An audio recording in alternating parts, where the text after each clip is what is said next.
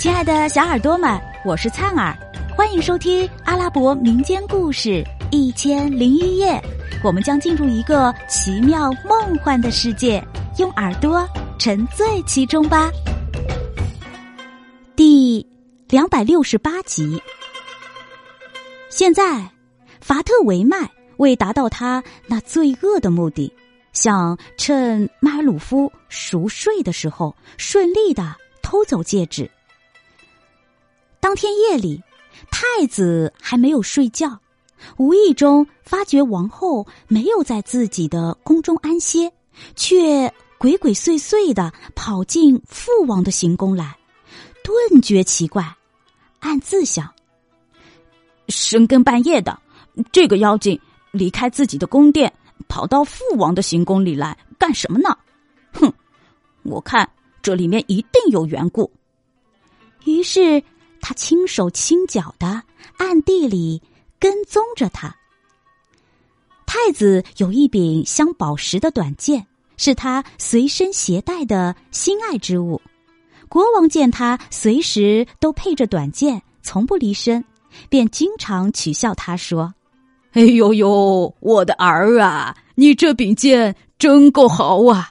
但你总不至于带着它上战场去杀人吧？”不，父王，有朝一日我会用它砍掉犯死罪者的脑袋的。太子爽快的回答国王，其豪言壮语当时就博得国王的称赞。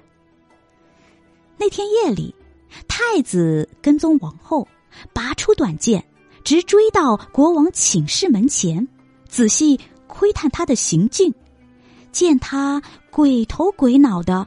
一边寻找什么，一边低声说：“这个该死的，他把戒指放在哪儿了？”这时候，太子才知道他是为偷戒指而来的，于是抑制着满腔的愤怒，冷静的等待着。这时，王后找到了戒指，低声说：“No，他在这儿呢。”接着，把戒指拿到手，拔脚就走。太子隐在门后，等到他跨出门槛，就要擦戒指召唤神灵的那一刹那，举起握剑的手，对准他的脖子刺了一剑。这个泼妇一声尖叫，栽倒在地，死在血泊里。迈尔鲁夫被尖叫声惊醒，一咕噜的爬起来。见王后倒在门前，身下一片血泊，同时见太子手中握着血淋淋的短剑，凛然的站在尸体旁边，他这一惊非同小可，问道：“儿啊，呃这是怎么一回事？”父王，多少次你曾取笑过我的这柄短剑，如今让你亲眼见到了它的威力，那现在。我用它除了遗憾，于是太子把事情的前因后果详细的叙说了一遍。迈尔鲁夫听了叙述，惊喜交集，立即掀起枕头寻找，不见了戒指的踪影。接着他检查老婆的尸体，发现戒指还紧紧的捏在他的手里。他取回戒指，眉开眼笑的说。哈哈，我的好儿子，毫无疑问，像你维护我的安全这样，安拉会维护你一生和来世的安全的。这个肮脏的家伙，如今他咎由自取，死有余辜。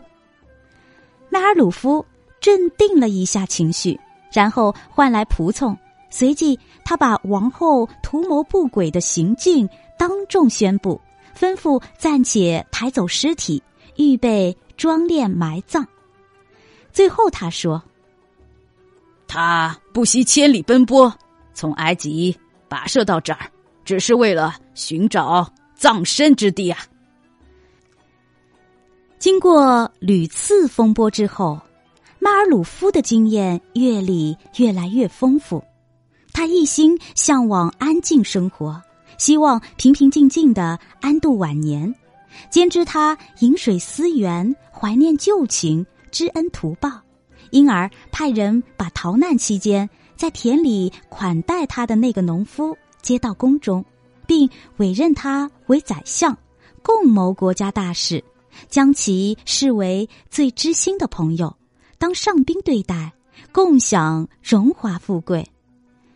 他们快乐的生活在一起，从此他同农夫之间。在君臣的关系上，又增加了一重友情。